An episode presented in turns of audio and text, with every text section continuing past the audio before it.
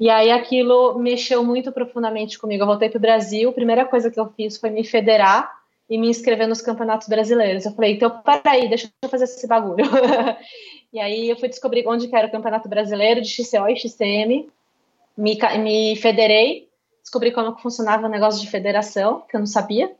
Eu nem sabia direito o que era XCO, na, na verdade, né? Eu fui, fui entendendo melhor. E, e aí foi quando começou, foi abril de 2015. E aí disso, para eu ser campeã brasileira, foram cinco meses, né? Abril, ma abril maio, junho, julho, cinco meses eu, fui, eu me tornei campeã brasileira de maratona pela primeira vez.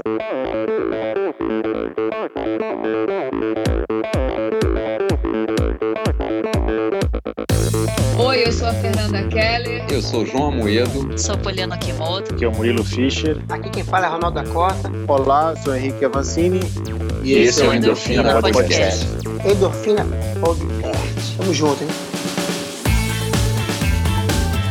Sou Michel Bogli e aqui no Endorfina Podcast você conhece as histórias e opiniões de triatletas, corredores, nadadores e ciclistas, profissionais e amadores.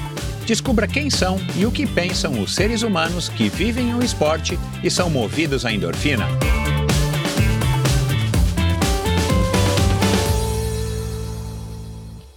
Mais uma vez, este episódio em oferecimento da Probiótica por sinal, tenho certeza de que você já tem acompanhado o trabalho muito legal que a Probiótica vem fazendo, investindo não apenas na fabricação de produtos de primeira linha, é claro, mas também ao patrocinar provas e atletas. Aliás, parabéns à Probiótica pela iniciativa. Estamos precisando de empresas que acreditem no esporte de uma maneira sustentável e o apoio aos atletas profissionais é uma parte importantíssima nesse processo. Aliás, muitos atletas já comentaram a esse respeito aqui no Endorfina. Probiótica produz uma linha específica de suplementos da mais alta qualidade para os esportes de endurance, tanto para os seus treinos quanto para as provas.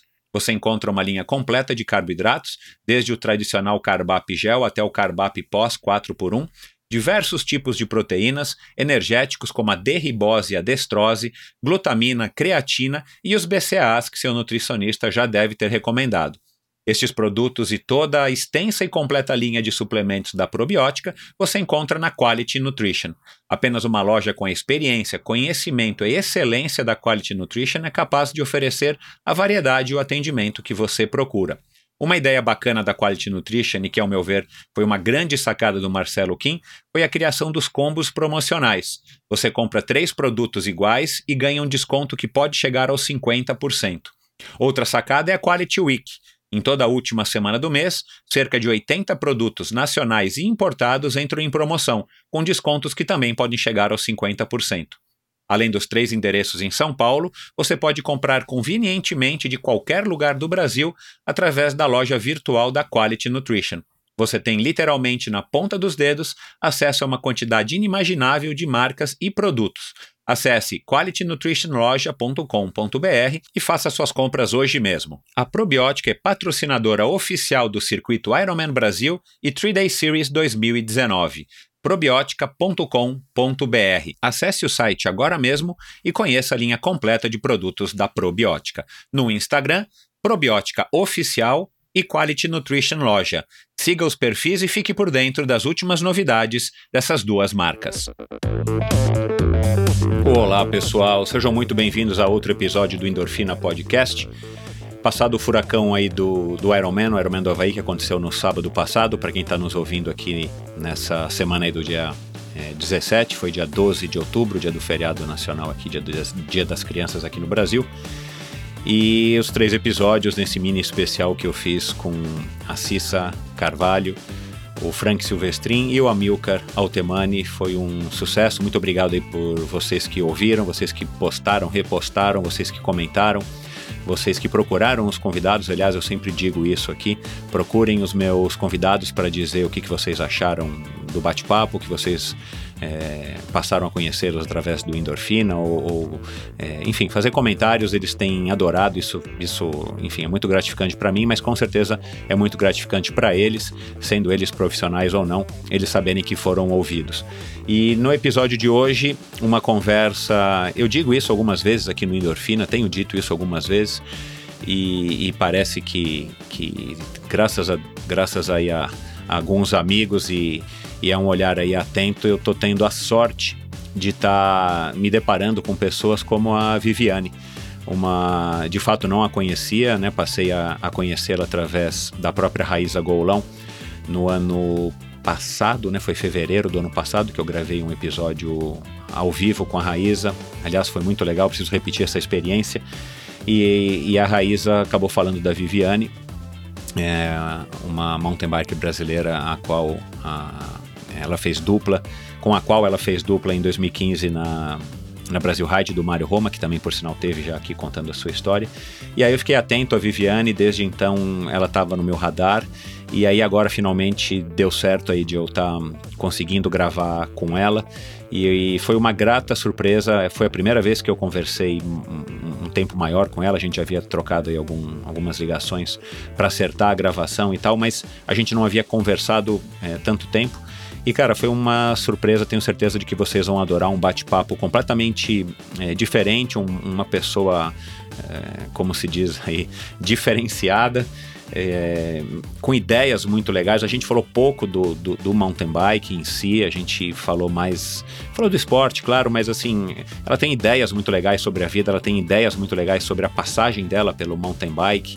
Ela considera essa passagem dela, ela está cinco anos somente no mountain bike, veio da corrida de aventura ela considera isso, na verdade, vai uma fase, um, um estágio para uma evolução, uma, uma etapa que ela tem que cumprir é, para que ela possa, enfim, seguir o caminho dela. Ela foi duas vezes campeã brasileira e campeã da Brasil Ride. Agora ela vai. Nesse dia, exatamente hoje, dia 17, ela está viajando para competir de novo a Brasil Ride 2019, ao lado da Tânia Pickler. E enfim, cara, uma história muito bacana, uma moça muito legal, com certeza um, um bate-papo que vocês vão curtir. Aí a gente falou de, de tudo, mas foi principalmente da parte dela uma conversa mais filosófica, mais profunda, uma conversa muito interessante dessa moça que eu acabei descobrindo que foi é, minha vizinha e hoje está morando em Itajubá, o paraíso, aí, a meca do mountain bike nacional dentro da, da Serra da Mantiqueira, onde ela treina e, e, e mora aí junto com alguns craques, como a própria Raíza, que fez uma participação especial. Não poderia deixar de convidar a Raíza para fazer uma participação especial nesse episódio com a Viviane Faveri da Costa. Então, é, fiquem com mais esse episódio do Endorfina, mais um episódio que foi um grande prazer gravar, um grande prazer conhecer a Viviane. Espero que vocês também sintam a mesma coisa, porque é uma moça que merece a nossa atenção, nosso respeito e, e um prazer aí pro, pro nosso esporte ter uma atleta, uma pessoa, uma mulher como a Viviane é, integrada aí nesse, nesse mundo do mountain bike. Tá certo? Obrigado a todos vocês pela audiência, obrigado aí a vocês que têm enviado comentários, críticas e sugestões. Se você não enviou, vai lá no Instagram EndorfinaBR e envia, manda um direct ou manda um comentário. E uma coisa que eu preciso pedir aí a vocês, faz tempo que eu não peço e descobri que isso vai me ajudar a ter maior relevância também nas listas aí de Spotify e do iTunes. É, clique no botão é, seguir, clique no botão assinar do iTunes e do Spotify, você não paga nada por isso e você recebe automaticamente toda quinta-feira ou quando eu soltar um episódio, você recebe automaticamente esse episódio no teu smartphone, no teu palm, no teu tá, palm top não existe mais. Do antigo, pessoal, no teu tablet ou mesmo no teu computador. E isso me ajuda, além de você ter, claro, o conteúdo ali automaticamente já no teu telefone, principalmente, e você ouve se você quiser, mas isso me ajuda também a ter mais relevância, uma maior relevância nas listas de indicação desses dois que são os principais aplicativos de podcast hoje do, do mundo. Tá certo? Não paga nada, é só clicar lá e se você quiser, faça uma resenha no iTunes, dê lá uma quantidade de uma a cinco estrelas e faça um, uma resenha, diga lá o que, que você gosta, o que, que você não gosta do endorfina, por que, que você ouve, por que, que você deixou de ouvir, porque isso aí também eh, contribui não só para mim, mas contribui também para os outros ouvintes saberem do que, que se trata e, e, e o que, que vocês acham do, do meu projeto. Obrigado para vocês e vamos lá agora com mais um episódio especialíssimo do Endorfina.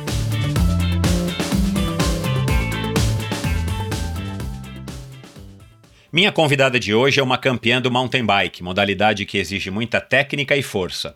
Dona de uma história bastante fora do padrão, ela começou tarde na modalidade e em pouco tempo já dava sinais de que não seria apenas mais uma garota alinhando nas competições. Na época, dividia sua rotina como executiva de marketing durante a semana e mountain biker nos finais de semana. Aos poucos, a vida corrida da paulistana passou a não fazer mais sentido. Carreira, grana, pressão, trânsito, estresse geravam mais questionamentos do que traziam satisfação e soluções. Era pedalando sua mountain bike que tudo ficava melhor, mais legal e com propósito.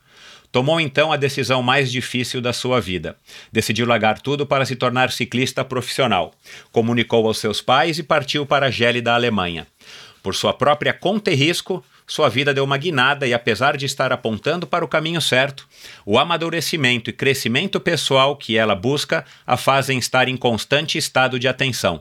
Seja voltada para si mesma ou mirando os próximos obstáculos nas trilhas, ela curte cada momento da sua evolução como mulher e atleta.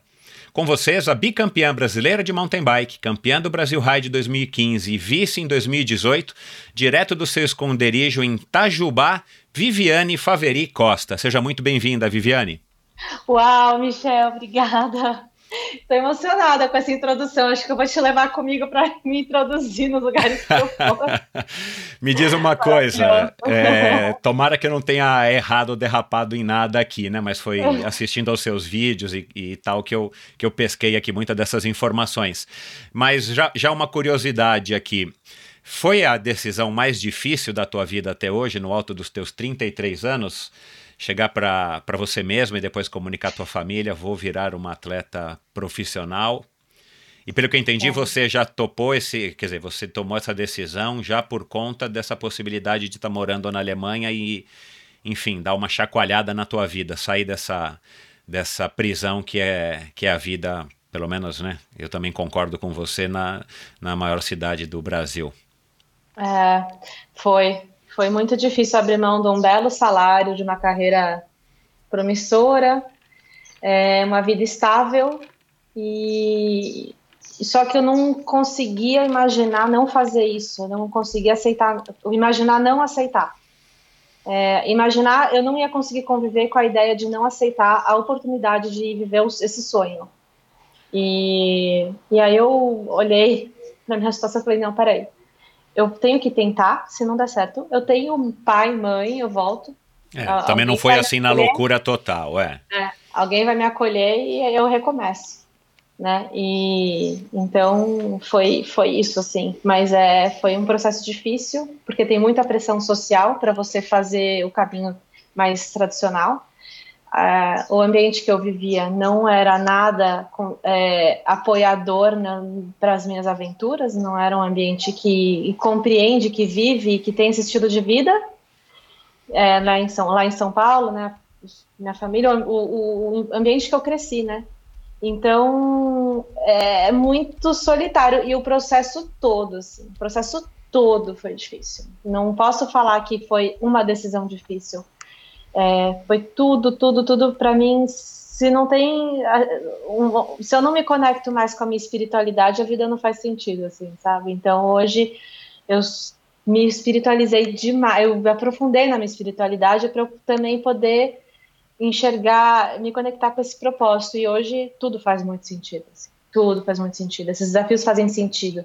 E eu consigo enxergar com clareza que a vida foi me chacoalhando, foi me, foi, foi me forçando a, a me manter em movimento, não, não me deixou eu me estruturar, eu, eu parar quieta, para me forçar essa evolução, me forçar esse amadurecimento, para que eu pudesse servir de alguma forma ao público, às pessoas, à comunidade, por onde eu passo. É isso que eu enxergo, assim. Então, eu tenho, para mim é bem claro é, que o meu trabalho é servir. Só que eu estou desenvolvendo isso, eu estou me, me, me amadurecimento, amadurecendo, Sendo. me formando como ser humano para poder mais para frente estar ser, servir mais. Então, hoje eu enxergo isso, assim, enxergo que é uma pós-graduação, um, um, uma baita de uma experiência ser atleta profissional e buscar ter os melhores resultados possíveis, mas eu acho que a minha real satisfação vai vir depois, assim, eu tenho essa sensação.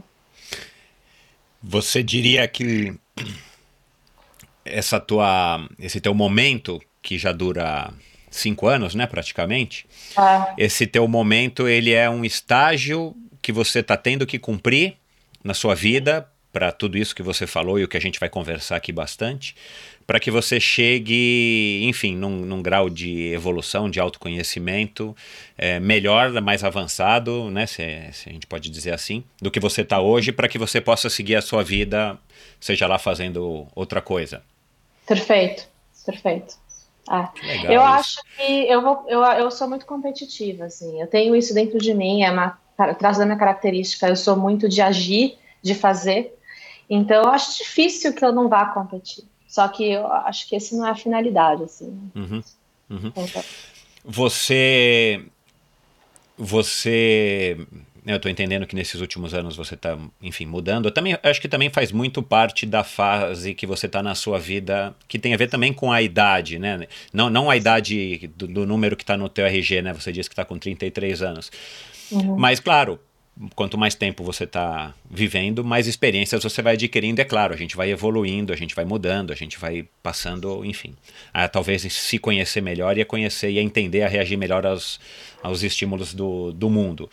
Uhum. É, mas desde garotinha você era assim? Você é irrequieta? Você é hiperativa?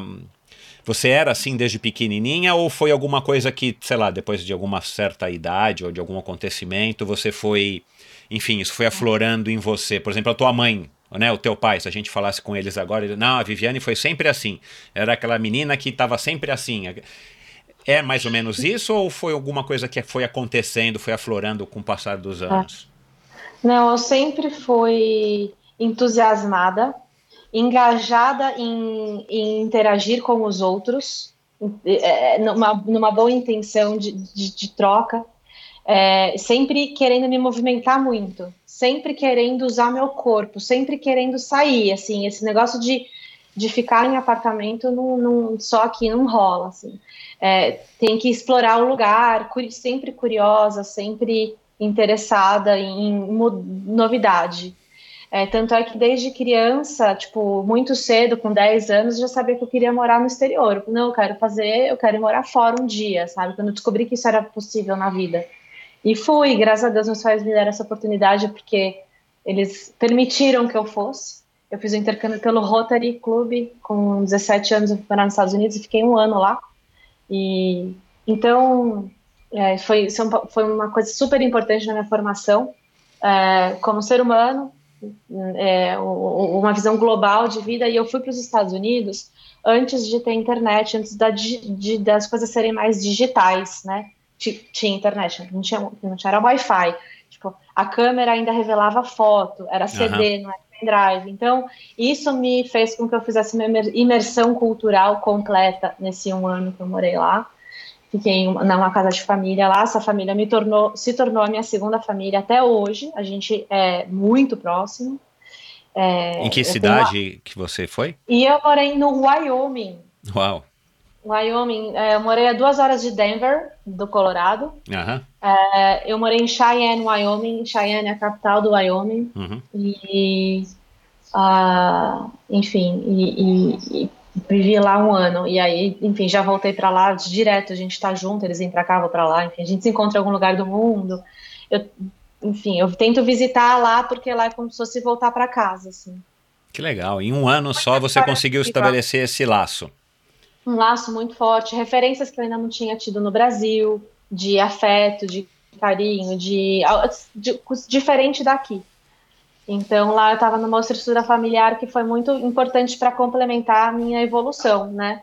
E, isso me, isso determinou n questões assim da, da, da, da do, do, do que veio depois. Talvez foi foi super importante, talvez tenha sido muito importante para eu realmente é, seguir meu instinto, de ouvir mais o meu instinto, de, de buscar o que faz sentido para mim na vida. Porque eu queria ser atleta desde criança. Eu lembro de falar para os meus pais: eu quero ser atleta. Só que nessa vida paulistana, a cabeça da família paulistana, né, nos anos 90, é assim: olha, tá, então estuda administração, se forma, trabalha com administração, paralelo a isso você faz o esporte, um hobby, e, e é isso. Você tem que pensar no, na produtividade do negócio, sabe? Tem que pensar na rentabilidade, tem que fechar a conta. Então, eu, isso foi isso virou uma crença para mim também. Eu demorei para aceitar que eu poderia ser atleta, que eu poderia ter uma vida que a minha rotina era diferente da rotina de um paulistano uhum. padrão. Uhum. De, de, e, e, isso foi um conflito que demorou muitos anos para eu superar. Inclusive, é, eu conto um pouco essa história um texto recente que eu escrevi, porque a maior dificuldade da, da transição da carreira da executiva de, com, de executiva de marketing para atleta profissional de mountain bike que mora nas montanhas, nessa fuga da cidade, foi que eu cheguei aqui, na, vim morar no lugar dos meus sonhos, que é a Serra da Mantiqueira, com, mas ainda tendo que me livrar, me libertar das crenças, é, porque são 30 anos vivendo um padrão mental é. de produção, de produtividade, de não perder tempo. E aí você chega aqui e, e, e você começa a surtar, porque você está com espaço na sua vida. É, é, é. O que eu faço com esse espaço? Da angústia, né? Exato. E aí, você, e aí eu, enfim, é, vem o próximo capítulo da nossa conversa. e vai me, longe, pelo jeito. Me, me, é, me diz uma coisa. Uh, já faz três anos que você está aí. Eu tô aqui há um. Esse, eu tô aqui em Itajubá há um ano. E, eu, mas eu, você é. saiu de São Paulo há três. Sim, porque eu tive uma escala em Mogi das Cruzes. Entendi. Você foi despregando aos poucos, né? Isso, foi muito difícil eu vir para cá. Essa decisão foi muito difícil, porque para minha família, que é muito grudada, é, se mudar de bairro já é muita coisa, entendeu? Entendi. Então foi, eu tive que ir aos poucos. Tá. E aí, enfim, você já está um ano aí, mas já está três anos fora da cidade de São Paulo. Pelo que eu entendi, é. você, você ainda adora vir a São Paulo a passeio, né? Isso. Aí tá, tem sido muito interessante, porque quanto melhor e mais feliz e mais estruturada eu tô na minha vida profissional, pessoal, aqui na minha casa, em Itajubá, mais legal é ir para São Paulo. Olha que louco. É, eu estou curtindo ir para São Paulo, porque ele fala: nossa, dá para eu passar nessa loja, ela ainda está aberta às 8 horas da noite. Isso, é. Ou então, o prazer de ir no Pão de Açúcar. Pão de Açúcar tem tudo, né? É. Ou então, enfim, desculpa falar a marca, mas é muito engraçado você, você ir num shopping que tem várias marcas lindas, né? E fala, nossa, que legal, que tipo, você tá em cidade pequena, você, você não tem esse luxo, eu né? Sei, eu sei como é que é. e, e, e, o que, que, é a melhor coisa para você até agora de morar fora de São Paulo, assim, seja em Itajubá, em Mogi, assim, o que que, o que que é, sei lá, se você puder dizer, dizer uma coisa, que, que te mais te agrada de morar fora da cidade? Landscape, é, o cenário. Assim, Você mim, poder ver o horizonte, ver a natureza com mais facilidade, né? Eu, eu senti faz, eu, com faci, ter facilidade de tar, entrar em contato com a natureza. Para mim, isso é isso é muito chave, isso é muito importante. Então, é, em pouco tempo eu estar tá num lugar que eu consigo ver as montanhas, interagir, ouvir o barulho, ouvir os pássaros sem carro passando, essas coisas. Você, você é, é, morava ou você nasceu, foi criado em que bairro aqui em São Paulo? Na Vila Nova Conceição. Ah, legal. É onde eu moro. Que tem já natureza, né?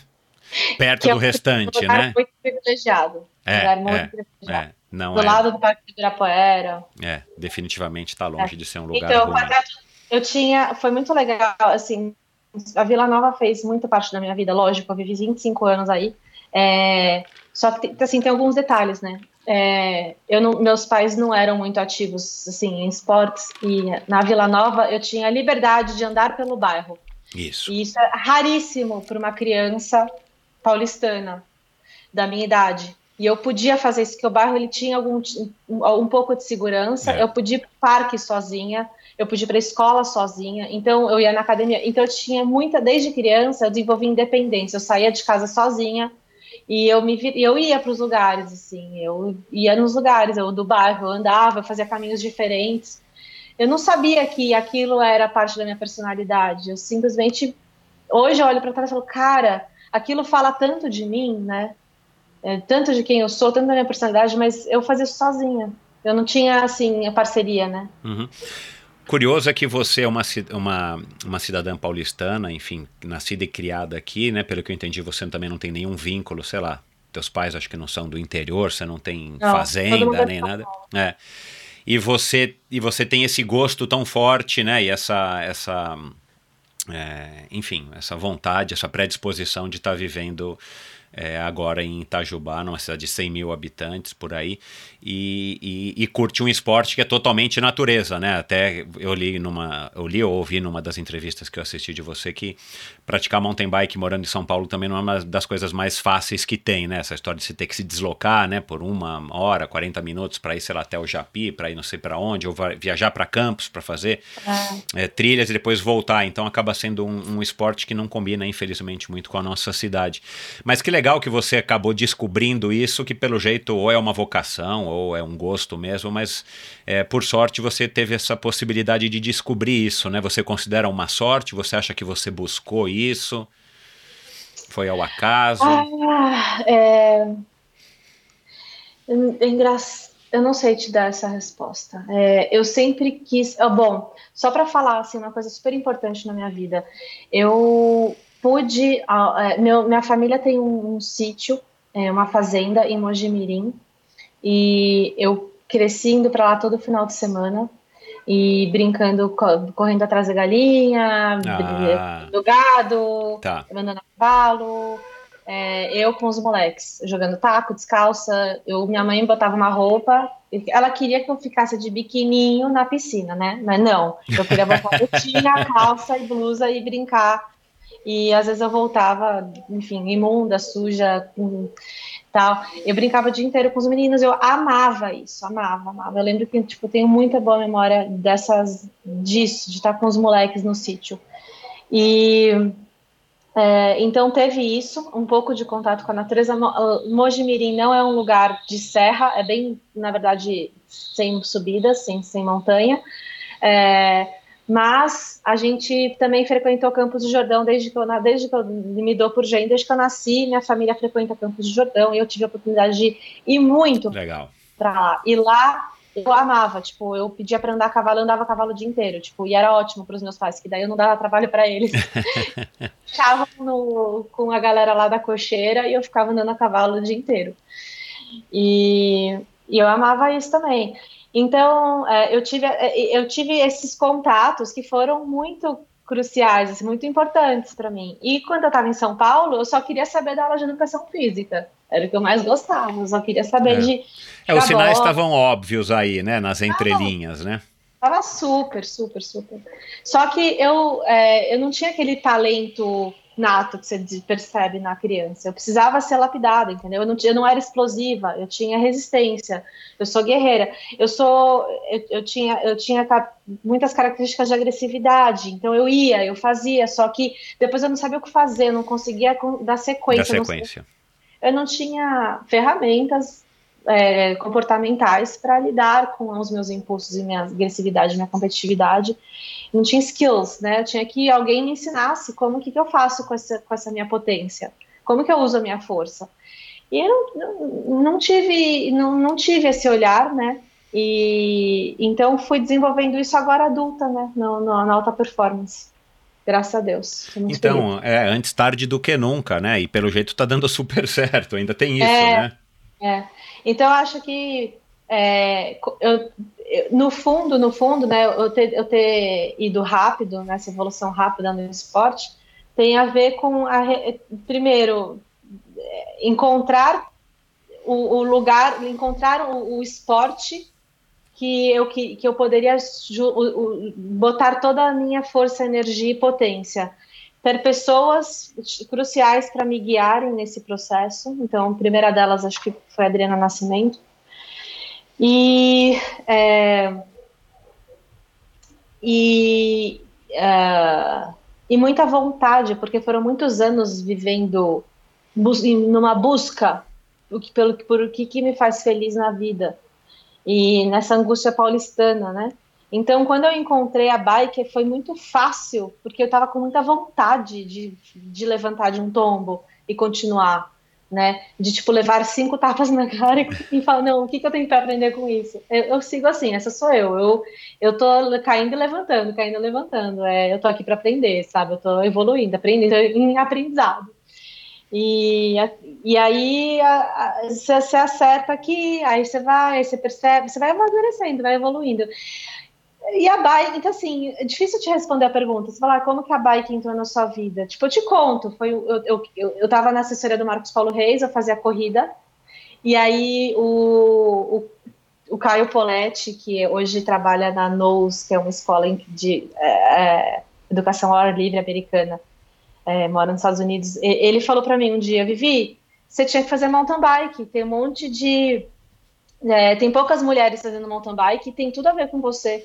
E aí eu tinha uma Caloi Super e comecei a ir mais de Caloi para os treinos e, e, comecei a andar na ciclovia em São Paulo e descobri que o mountain bike existia. Só que disso até eu começar de verdade a ter uma bicicleta decente e ir praticar mountain bike foi um processo, né? Foi aos pouquinhos.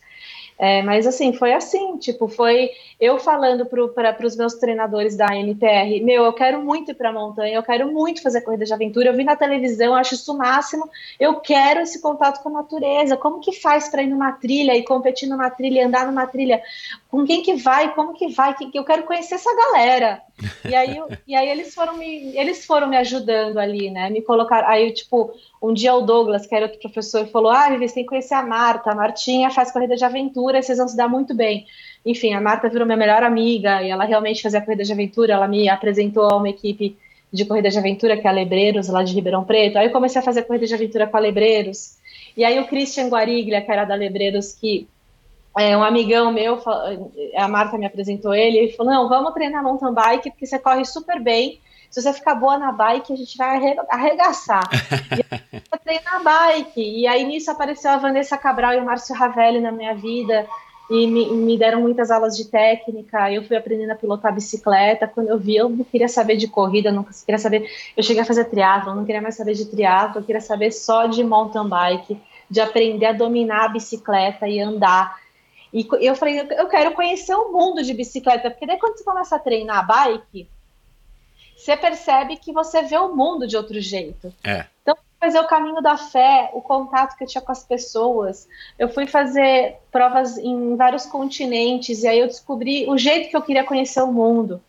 Eu não quero conhecer o mundo como turista. Eu, já, eu, eu tive a oportunidade de viajar com a minha família para vários lugares legais como turista.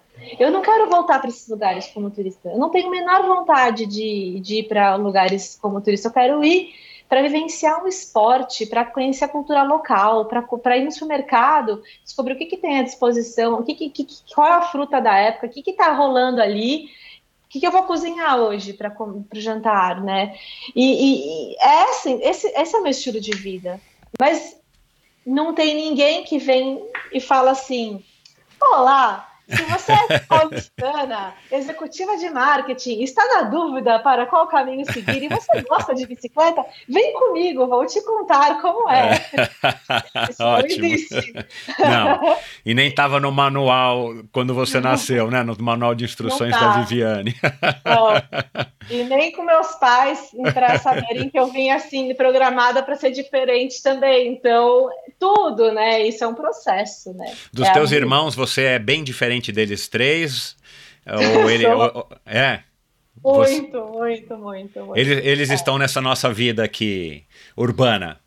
Então, então. Uhum. A, o meu irmão mais, o meu irmão, ele é sete anos mais, mais novo que eu, mas parece que ele é sete anos mais velho que eu. Coitado, tomara que ele não esteja ouvindo. ele é, mas ele é um orgulho, assim. O que eu e ele temos em comum, aliás, ele pode participar, é a endorfina. Assim, a ah, paixão é endorfina. Ele pilota carros e helicópteros. Uau. É, Uau. ele é piloto da Porsche Cup. Ah, aliás, que legal. Muito, muito, ele é muito bom, ele arrasa, ele ganha as paradas que ele faz lá, pole position, sei lá o quê. Semana e... que vem vai ao ar um episódio com um piloto. Ah, é? Quem é, eu não posso é? falar quem é aqui agora, ah, porque é surpresa, mas vai ao ar um episódio com um piloto da Porsche vou, Cup. Vou olhar depois, então. é, e fala para ele. Vou falar. Então, e, e, ele, é, ele é um executivo, ele tem uma, uma loja em São Paulo, chama Stradale. É, ah, já ouvi falar de carro, né? É de... oficina de carros. É, a gente é borracheiro, né? Tá no ah. sangue, a gente é borracheiro. Meu avô começou e há mais de 50 anos, e aí ficou na família, e, eu, e aí meu irmão, é, com essa paixão por serviço mais premium, ele se especializou. Então hoje ele atende, enfim, carros. É, ele tem todo o maquinário, mão de obra e, e, e conhecimento para fazer as, os serviços nos carros, né, é, mais mais premium. Uhum. E, e, enfim, esse é meu irmão. Ele, então a gente tem algumas coisas em comum. que é vontade de velocidade. A gente, a família toda dirige muito bem. A gente tem isso também no sangue. A gente pilota muito bem carros. E as minhas irmãs, uma tá nessa vida paulistana, a mais, a mais velha, e a minha irmã mais nova tá morando em, em Ribeirão Preto. E casou, foi para lá. É, mas assim, nenhuma delas tipo, se eu falar, vamos numa trilha, tipo, ah, vai sujar o tempo. Não, Ouvi... exagero. Elas são super companheironas, mas ela não nada. É, não são, é, enfim, vocês são diferentes.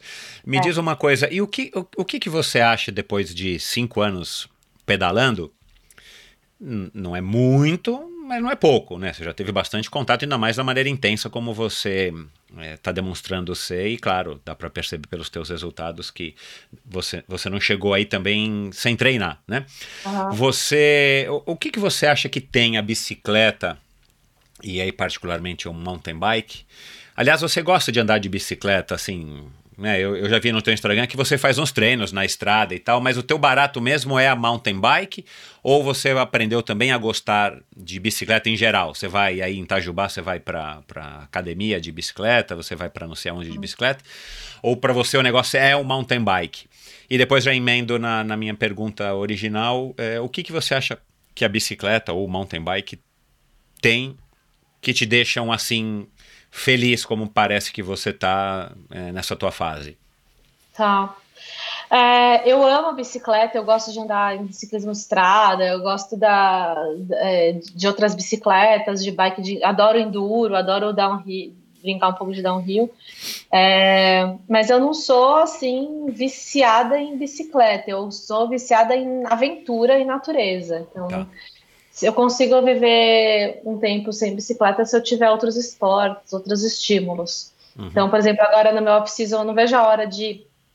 É, é bom, né, a gente deixar a bike um pouco de lado. De fazer escalada, eu vou fazer algumas travessias de trekking, enfim, vamos acampar. E eu, eu não vejo a hora, eu gosto de correr, eu quero voltar a correr.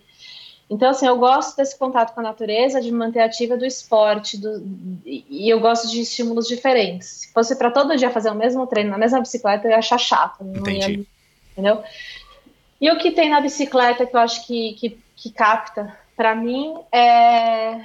Uh, putz, é, é a novidade, assim, é a questão de você explorar mais lugares no, no, no mesmo dia, é a velocidade que você consegue navegar e e de repente você, e, e, as novidades que isso traz assim. Então em pouco é intenso. Você sabe na bicicleta você, você, você vive um momento intenso. Porque você você, você tem você tem muitos inputs muito contato, muitos contatos com várias coisas ao mesmo tempo. É, ao mesmo tempo você pode tipo subir uma montanha de repente estar no meio de uma trilha na montanha sozinha e, e você se sente parte da natureza depois pega um downhill alucinante, de repente tem um visual, de repente fura um pneu, você fala, ferrou, que droga. que saco, vamos lá, consertar.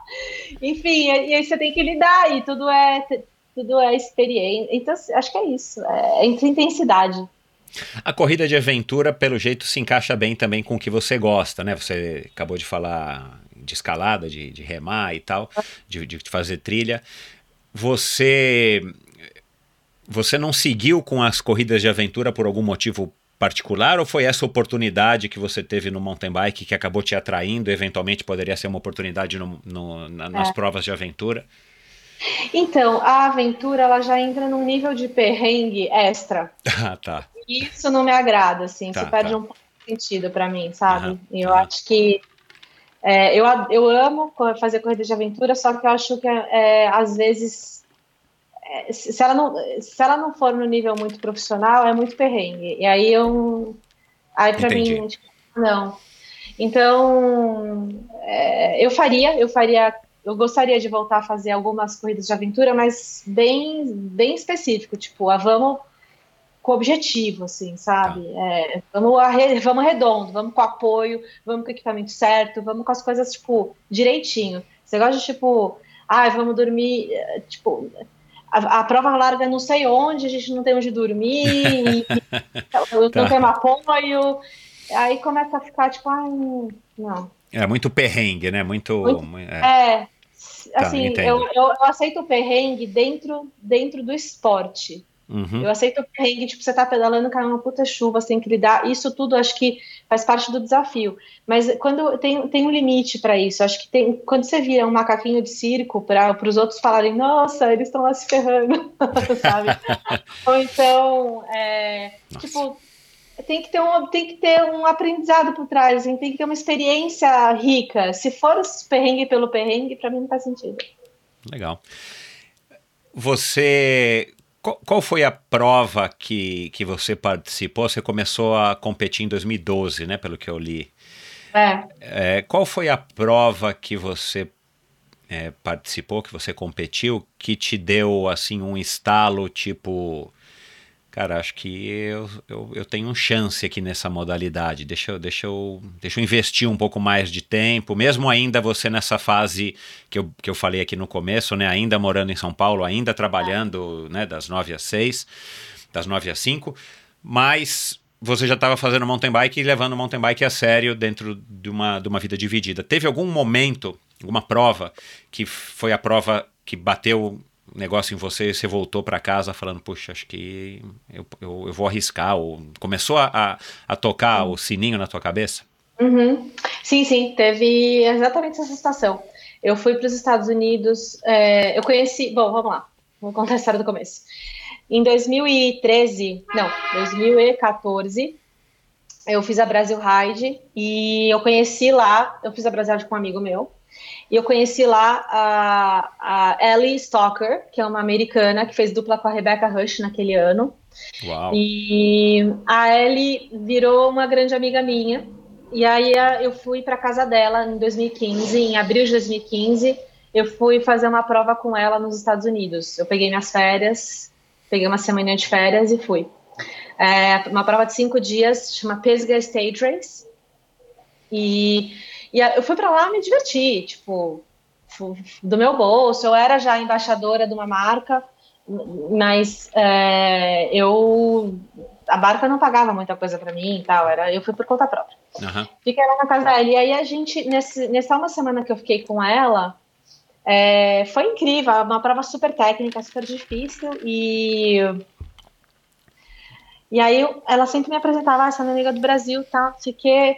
Ah, e aí perguntaram se eu era atleta profissional também, porque a gente estava entre atletas profissionais, eu não, sou amadora. Aí um dia a Ellie falou assim para mim, meu, para de falar isso, você leva o esporte a sério e você tem um nível. É, você não pode falar que, que você está se rebaixando, assim, né? Aí, aí, já que ela falou isso, assim, eu meio que falei, nossa, peraí, será que eu tô sendo ignorante? Porque se eu treino do jeito que eu treino, se eu, se eu encaro isso desse jeito que eu encaro, se eu tô tendo esse feedback dela, se eu tenho, se eu tô, eu tô o resultado na competição tá sendo, tá mostrando evolução, força, é, eu tô tendo um desafio, uma competidora no nível delas, então, é, peraí, eu tô sendo um pouco ignorante aqui, falando que eu não, me, né, não aceitando que é quando ela fala que eu sou uma atleta profissional. E aí aquilo mexeu muito profundamente comigo. Eu voltei para o Brasil, a primeira coisa que eu fiz foi me federar e me inscrever nos campeonatos brasileiros. Eu falei, então peraí, deixa eu fazer esse bagulho. e aí eu fui descobrir onde que era o campeonato brasileiro de XCO e XCM, me, me federei, descobri como funcionava o negócio de federação, que eu não sabia. Eu nem sabia direito o que, que era XCO, na, na verdade, né? fui, fui entendendo melhor. E, e aí foi quando começou, foi abril de 2015. E aí disso, para eu ser campeã brasileira, foram cinco meses, né? Abril, ma abril maio, junho, julho, cinco meses eu, fui, eu me tornei campeã brasileira de maratona pela primeira vez. E aí um mês depois eu fui campeã da Brasil Ride e recebi a proposta para ir para Europa. Caramba, meu, aconteceu tudo assim num, meu, num foi semestre. foi 2015 foi o ano, assim. E aí, tipo, e foi um ano. E aí eu voltava para o escritório, cada vez que eu voltava para o trabalho, chegava com um troféu diferente, uma medalha diferente. As pessoas no escritório já estavam entendendo que isso era sério, né? é, os diretores que trabalhavam comigo também, principalmente. É, e uh, é, foi, foi indo, assim, chegou no final do ano, eu falei, ó, então, veio a proposta. a, a, vitória na Brasil Ride foi o, o, título de campeã brasileira e, e a vitória na Brasil Ride foram muita surpresa. Você largou já sabendo que você estava no topo da tua forma? Ah, foram surpresa. Foram surpresa. Foi, foi muito surpresa, muita, muita, muita, muita. Eu não conhecia as meninas, eu não conhecia ninguém, eu não sabia qual era o meu nível em relação a elas, enfim. É, foi tudo muito surpresa. Olhando, olhando para trás, né, já, já faz aí quatro anos, você acha que você era muito ingênua do ponto de vista da na versão Viviane atleta, Viviane mountain biker, assim, você chegou lá tipo meio né, despretensiosamente no sentido de que não conhece as meninas, não enfim, você foi lá para competir e eventualmente você acabou ganhando e ganhando duas competições é, super importantes, relevantes, né? O, o, o, o, brasileiro e o Brasil Ride em pouco tempo. Eu acho que se eu fosse ingênua, não teria levado os títulos. Não tem como, é incompatível. Mas eu, pessoalmente falando, eu acho que ingenuidade é uma coisa que você vai amadurecendo, no meu caso. Então, tiveram outros aspectos da minha vida que sim. Eu diria que minha resposta é que sim, que, que, uhum. que com certeza estava sendo ingênua em vários momentos. É, e é uma das questões aí que eu engrossei a casca e tô mais realista, assim, tô mais consciente. É, ingênua, não sei se ficou claro, mas eu, eu tô falando num sentido não, não negativo, mas no sentido assim, uhum. tipo, que às vezes eu gravei faz. É, faz, enfim, faz poucas semanas, mas foi ao ar agora recentemente o episódio com um brasileiro que. O único brasileiro triatleta profissional que conseguiu vaga para participar do Ironman do Havaí esse ano, né, que foi no sábado passado. E ele e ele já fazia 10 anos que ele estava tentando se classificar para a Kona, nunca havia se classificado, já era triatleta há 20 anos. E exatamente esse ano que a mulher dele engravidou e ele resolveu, tipo, puxa, cara, o segundo semestre eu vou, enfim, me dedicar à minha família. E ele foi participar do, do Ironman de Florianópolis, né, que você sabe que é a prova de triatlon mais importante que a gente tem no Brasil. Uhum. É, e ele já tinha tirado o quarto lugar e tal no ano passado, mas ele foi, vamos dizer assim, de uma maneira despretensiosa, não ingênua, mas ele estava completamente desligado do, do resto. Ele, a, a, uhum. ele, até, ele até cogitou que talvez se aposentasse de provas longas depois dessa prova. Cara, ele acabou tirando o terceiro lugar, fez a melhor maratona do dia para 2 horas e 47, que é um tempasso. Uh! É. E, e foi e foi para Kona, estreou em Kona agora nesse sábado. E, e foi uma dessas coisas que ele disse. Ele falou assim, cara, eu tava tão desencanado tava tão desligado assim do de, de, de, vaga, de me classificar, eu tava tão focado em participar daquele objetivo e depois me desligar, que ele acha uhum. que isso também colaborou. Claro que não é isso que fez Com ele. certeza. Né? É. Mas eu tô querendo dizer bem nesse sentido. Será que você lá não chegou, tipo, com certeza a Raiz, a, a Jaqueline, sei lá quem é que tava lá, estavam super tensas, ou, né, enfim. Uhum. Não que você não tivesse focada, mas você tava mais sem peso nenhum nas tuas costas. Quem que era a Viviane naquela época? De repente fica mais fácil, né? De, de, de você, é, enfim, ter, ter um desempenho melhor, porque ah. de cara você já não tem a sua própria pressão nem a pressão dos outros. Ah. Mais ou não, menos nesse dúvida. sentido. Sem dúvida, isso sim, eu acho que. Mas isso daí abre campo para a gente discutir uma questão que eu acho que é outro assunto, assim. Não, eu não usaria a palavra ingênuo, pra, pra, não tem nada a ver, eu acho, assim. Eu acho que tem a ver com é, pressão, com despretensão, com, ambi- com quando você tira o peso do que você quer muito, do seu desejo. Porque quando você tá, quando você é atleta profissional e seu objetivo é ser atleta profissional, seu desejo é resultado, seu desejo fica muito, é, é muito vinculado, é, é muito fácil que o seu desejo fique vinculado à validação externa, e isso está vinculado a resultado. Então, é, esse é o problema, né? Isso atrapalha a gente demais. Quando você tem outros objetivos na sua vida, que são prioridades muito mais importantes do que qualquer resultado, que é família, e família não é resultado, família é vida, família é processo, família é dia a dia, família é propósito. É, você está cuidando do seu filho, da sua filha, aquilo ali é, é, é, é, é o que você está vivendo, né? É o dia a dia. Então, é, isso te coloca muito mais em contato com a sua real missão na vida do que quando você está só vivendo uma vida de atleta profissional buscando buscando resultado. Que eu acho que é errado. Eu acho que tá, se você é um atleta profissional que, que busca resultado, as chances de você se frustrar e não, não se sentir bem, e ter depressão, e ter compulsões, e lidar com distúrbios mentais, psicológicos, comportamentais, e, e bulimias, e doenças do ego, e essas coisas, e neuroses, enfim, é, é por isso que o nosso esporte é cheio disso, é. né? Porque é esse mecanismo que, que entra na parada. Então, tem muitos atletas, inclusive uma atleta brasileira, que, é, que vive hoje essa jornada dupla que eu vivia no passado, é, que, é, que é de ser, de trabalhar, de ter uma profissão e a bike entra no, onde dá. Uhum. Cara, é, é, isso é muito bom. Isso pode ser uma das coisas mais libertadoras que um atleta pode fazer. Só, mas é, é muita, o problema é que muitas vezes o, a pessoa não sabe disso. Então ela está vivendo a jornada dupla querendo ser atleta profissional. Uhum, uhum. ela não sabe que se ela virar viver atleta profissional, ela vai lidar com esses demônios. Sim. E às vezes ela está tendo os melhores resultados da vida dela porque a bike não Exatamente por isso, é. É. Entendi. E, então tem muitas histórias assim, muitas histórias de atletas que, tipo, quando te, quando desencana um pouco, quando aprende que, meu, não é só Olimpíada, não é só resultado, é quando aflora. Uhum. E aí eu vou te dar um exemplo de uma atleta que viveu isso, que conta essa história, que é a Catherine Pendrell, sou muito fã dela, uma atleta de mountain bike canadense. Ela, nas Olimpíadas do Rio, ela era campeã mundial na época, era favorita, tinha uma, do Rio não, de Londres, ela teve uma prova ruim. Aí foi para o Rio, ela conseguiu o pódio, foi em terceiro. Então, é, essa medalha de bronze dela, que significou todo um amadurecimento dela na forma como ela encara o esporte.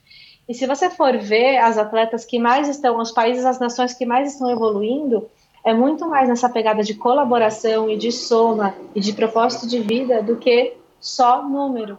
É, a Kate Courtney viveu isso esse ano, a, a campeã mundial, ela agora não é mais, ela foi campeã mundial no passado, tá na Scott, companheira do Nino, teve um ano difícil, de altos e baixos, ela tá tendo que surfar essa onda. Se ela não é, eu não conheço ela pessoalmente, assim, de conversar muito para saber se é isso mesmo, vejo pelas redes sociais, mas é, você sente, você sente que a pegada, eu tenho um trabalho de, de, de com sports psychologist e é, é, é, todas elas, né, todos nós, a gente precisa disso, esse suporte é super, assim, válido, é, para surfar essas ondas dos altos e baixos e não cair só na cobrança do resultado, só na, na, mentalidade do resultado. Se você não curte treinar, acordar, comer bem, fazer essa rotina, você vai fazer o quê? Né? Você vai curtir onde? Você uhum. vai, né? Qual que é a graça? O que, que é, então, ser atleta? Que, pra que ser atleta, então? É, e, e, as armadilhas são grandes, né? Assim, atrai, né? Essa história da pessoa ser famosa, ser um atleta legal. Apesar do esporte não ser muito valorizado no nosso país, ou pouco valorizado, principalmente os esportes, enfim, que a gente trata aqui no Endorfina, a, a, é legal o cara falar que é atleta, assim, eu acho que dá um destaque. Talvez seja mais legal você falar que é um atleta campeão do que falar, você falar que é um CEO de uma empresa. Então também é fácil principalmente para os jovens, e aí, claro, se a pessoa quer ter destaque no esporte, ela acaba começando mais jovem, né? Você é uma exceção, embora 24 para 25 também não é necessariamente uma idade avançada, mas eu acho que é difícil a pessoa também ter essa maturidade e escapar dessas armadilhas, dessas tentações de você querer ter alguma projeção é, através do esporte. Você concorda? Concordo. É, a gente vive numa sociedade, numa história, num, contexto de validação instantânea através de likes e redes sociais. Tudo é, convida a gente nesse consumismo imediato, também é o consumismo de aceitação. Então, tá tudo convidando a gente para cair nesse ciclo, nessa, Tá nesse ciclo negativo.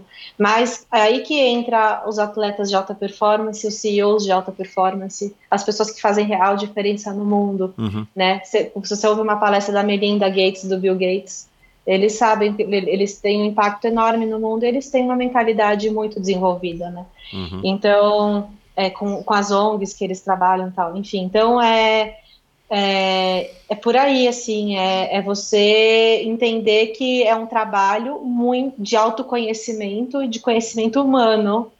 E, e, meu, e se o atleta não for fazer isso, o que ele vai fazer? Para que, que ele serve? A gente está aqui para ajudar as pessoas a se inspirarem, né?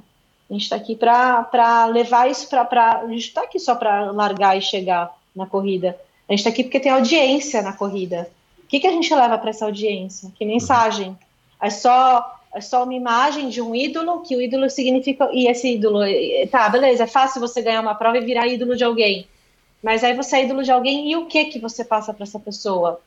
Né? Tem muitos, muitos atletas, muitos, muitas pessoas famosas que, que se tornam ídolos de pessoas que não passam nada para as pessoas. E as pessoas também não sabem que elas estão consumindo algo vazio.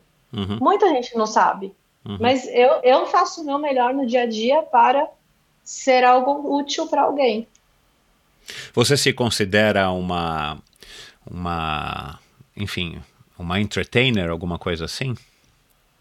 Não somente atleta, você deve essa, você deve representar hum, entre aspas, porque né, talvez você, você, também tenha que vestir um pouco uma, uma imagem para você passar algo também legal, porque talvez nem sempre você esteja, nem sempre 24 horas por dia você é a Viviane atleta, mas você uhum. acha que, que o atleta, ele hoje em dia, principalmente por conta das redes sociais e, e dessa alta exposição e dessa. Uhum alta exposição e da autoexposição que a gente também tem hoje a possibilidade. Você não depende mais da, da Bandeirante, você não depende mais do, da, da, da, Bike Action, você não depende mais do site, você não depende mais do MTB90. Você tem o teu ah, próprio canal. Você tem, é. Isso, você é uma própria mídia.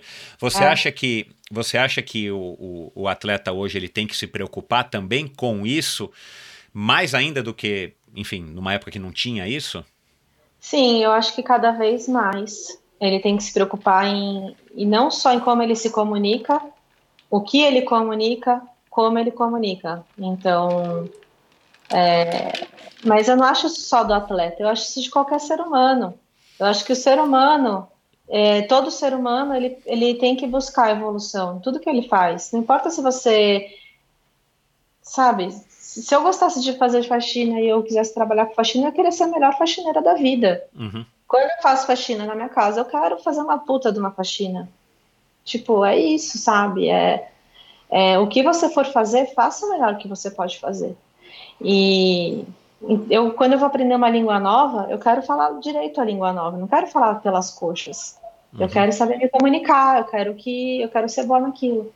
E eu acho que você não precisa ser perfeito, você não precisa, você não precisa tipo ah, só vou falar francês se eu souber falar francês. Não, você tem que começar, você tem que claro, tentar é. se comunicar, né? É aquela história do, do meu primeiro vídeo que eu publiquei de, da série Reflexões que eu comecei a fazer. Tipo, eu falei, não, eu preciso começar a fazer. Não vai ser perfeito, mas vamos lá. Se eu não começar, a gente tem que fazer, né? E a, e a relação e a vida acontecem quando você, depois que você começa.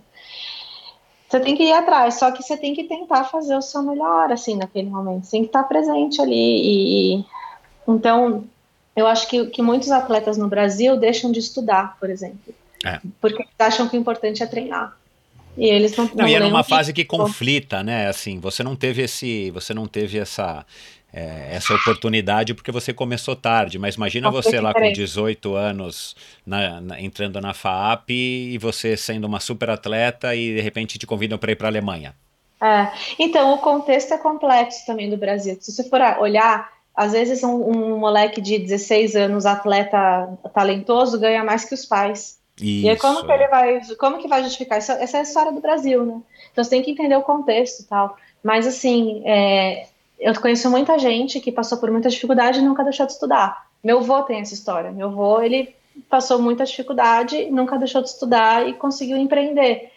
E então, é, eu acho que, se eu pudesse dar uma dica assim para os sempre que eu falo, eu sempre falo isso na verdade, os jovens atletas assim. Vocês estudem, aprendam a falar inglês, porque isso abre muitas portas de comunicação, de networking, de, de conhecer gente, sabe? De conhecer o mundo, de sair de uma cachola. Ai, não, mas por que, que tem que ser inglês? Sei lá, porque por algum motivo o inglês é a língua universal. Então, tipo, meu, aproveita, não precisa ser ruim, é, sabe? É. Fala o inglês. É, até para você poder ensinar português para alguém que não fala português e só fala inglês ou fala, só fala chinês. O cara é chinês, ele só fala inglês. Você quer ensinar português para ele? Vai ter que falar inglês com ele para ensinar português para chinês. Bom, Por aí, entendeu? A lógica do meu raciocínio. Aonde que você aprendeu tudo isso, meu? Eu assim? já sei que você lê muito, né? Assim, tudo bem, além da leitura, assim, você é uma pessoa que fica refletindo muito, agora que você tem tempo de sobra na sua rotina, você, fi, você deita aí na rede, na, nessa, no, no, no teu esconderijo aí em Itajubá, e você fica pensando na vida, você tem uma vocação para ser filósofa, porque, cara, assim, você tem umas opiniões muito bem formadas, você tem, né, claro, você fala super bem, claro que você é inteligente, é, isso é óbvio, mas, cara, assim, parece que você tem mais. Parece que você é muito voltada para você mesma, você é muito reflexiva e, e, claro, isso te torna uma pessoa, sei lá, pode dizer mais evoluída, porque você já tem um conhecimento próprio maior do que uma média, talvez. Eu também não sou psicólogo nem nada, mas sei lá, poderia dizer que você tem uma, um nível de amadurecimento talvez maior até para a tua idade. É, isso vem da onde, meus? É, é só da leitura?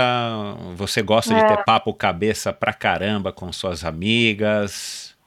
Eu acho que vem da, do sofrimento, para ser sincera. Assim, é, eu senti muitas dores na minha vida emocionais, uhum. é, por sentir faltas e questões e por ser uma pessoa intensa e sensível. Então, é, isso, eu, eu, sinto muito o que acontece ao meu redor, eu sinto muito os outros. Eu, eu acho que também tem um, tive que lidar com uma questão de um, um pouco de inabilidade social e, e isso me, exigiu muito de mim. É, exigiu eu trabalhar isso, uma característica. Tipo, uhum. Tem gente que nasce sendo muito bom de socializar e eu não, não fui assim. É, então, é, eu tive que ir desenvolvendo essas coisas e trabalhando minhas dores.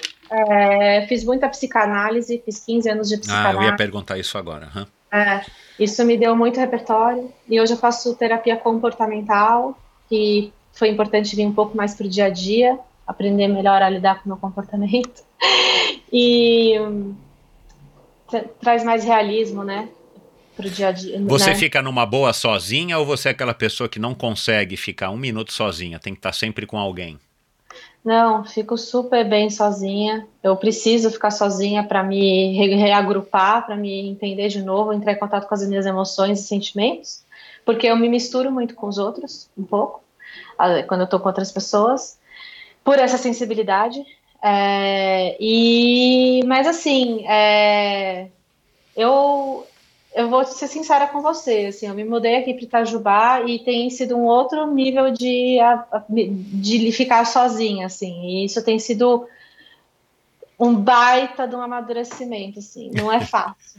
Eu, só que é muito louco, porque eu prefiro estar aqui sozinha do que estar em qualquer outro lugar, e, enfim, então é, é, é uma experiência que eu tenho que passar, mesmo que faz, faz, faz, parte desse amadurecimento. E aí, enfim, aí a gente entraria num assunto mais espiritual das coisas, das coisas que eu, de como eu encaro a vida, e é, enfim, faz tudo sentido para mim. você é religiosa, você é espírita, você acredita em uma força maior? É, eu sou católica, só que eu não pratico. Eu apenas reverencio muito a Igreja Católica porque é a religião das minhas, da minha família, a parte de mãe e pai. E eu faço questão de, de honrá-los, de honrar todos os meus antepassados através da, do catolicismo. É, eu já aí fora aí assim, enfim, aí eu, a minha religião é a religião da Vivi, porque eu inventei, acho que a minha própria religião. eu leio Cabala, eu leio espírita, eu frequento centro espírita, eu leio o judaísmo, eu leio, enfim, é, aí a espiritualidade, assim, é uma conexão com o divino, com, enfim, tem, é, sei lá, consegui explicar, consegui responder. Conseguiu. É, Vamos voltar a assuntos mais, te, mais, mais pé no chão. Você falou agora, é, você falou agora um pouco de faxina. Como é que é um dia na tua, na tua vida aí, um, uma, um dia normal na vida da Viviane, né? Aliás, você está embarcando agora, né, para Cape, para Brasil Ride. É, eu imagino que você já esteja treinando um pouquinho menos, mas conta aí, sei lá, hoje, né? Como é que foi o teu dia? A gente está gravando isso no meio da tarde, você, pelo que eu entendi, uhum. ainda vai treinar. É, além da faxina, o que, que você faz no seu dia do, do treino? É. Olha, para ser sincera, eu não sou boa faxineira. e, aí, e aí, isso é uma coisa que eu me dou de presente. Eu a, contrato uma pessoa para vir uma vez por semana, uma queridíssima que vem aqui e cuida para mim, mas aí eu faço a manutenção, né? Claro. Tipo, é. não deixo o apartamento ficar sujo. mas, é... mas eu, minha rotina, eu acordo, faço café da manhã, às Muito vezes. cedo, Viviane? Não, não, eu não gosto de acordar. Eu, eu adoro acordar antes das, sei lá, eu adoro acordar tipo sete da manhã. Só que a minha realidade é que eu não acordo às sete da manhã. eu acordo oito, oito e meia.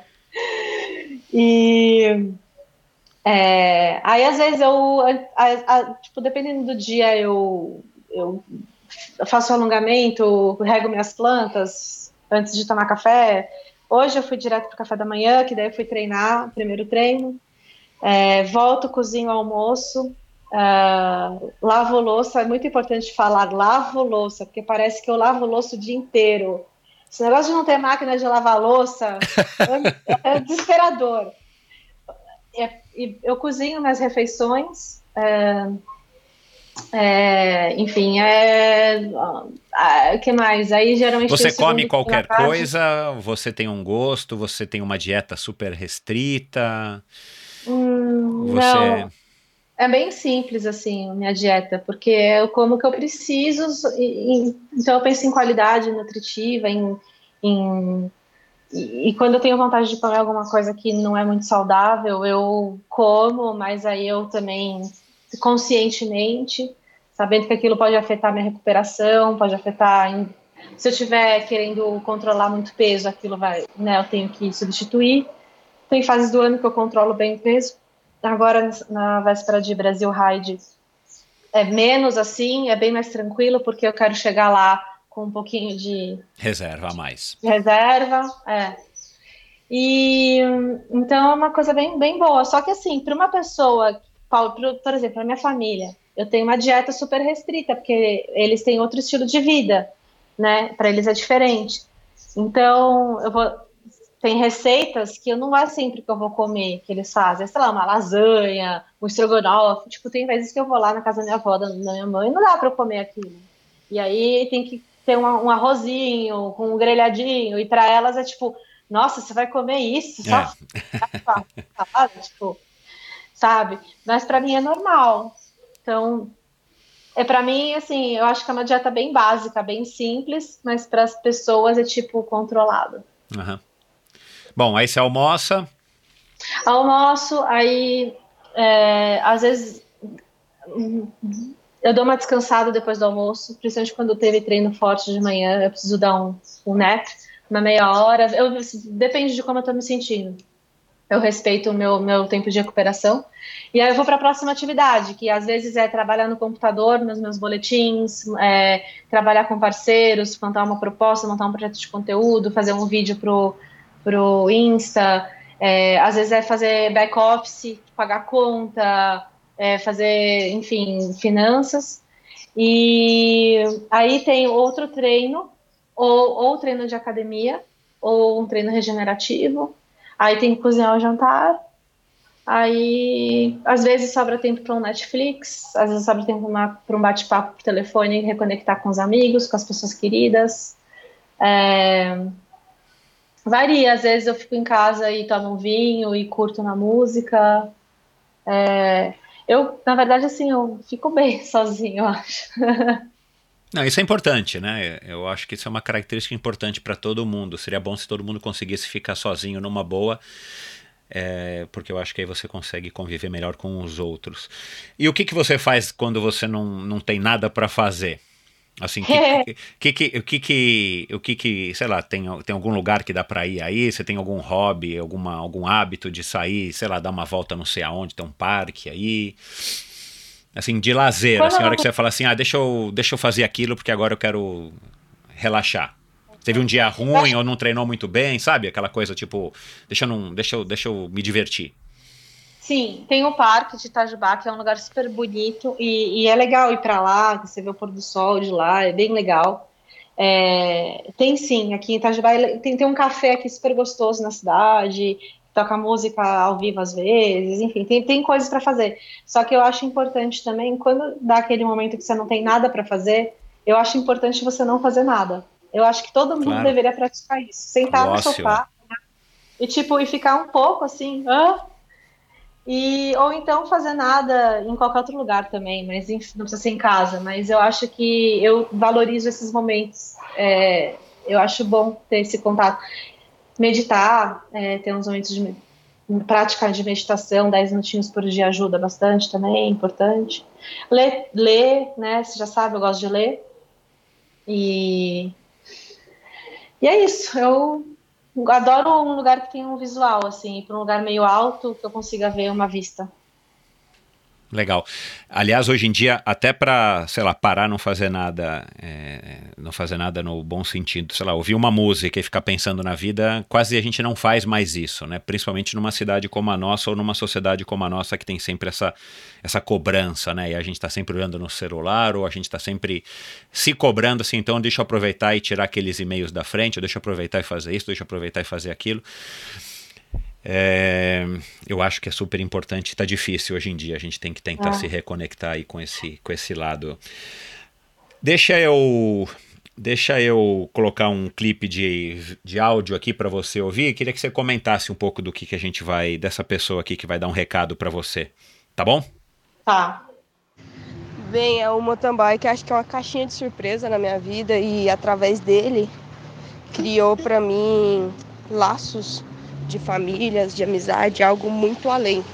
E a Viviane é uma dessas que eu conheci no para alinhar junto com ela no Brasil Ride, bem vésperas. A gente competiu o Campeonato Brasileiro, o primeiro brasileiro da de cross country. E eu fico com muita honra e tenho muito, muito orgulho dela, de ver toda a evolução dela de 2016, 2015 para cá, né? E ver a atleta que ela se tornou hoje. E eu acho que eu pude ser um pouquinho de inspiração para ela e passar toda a minha experiência.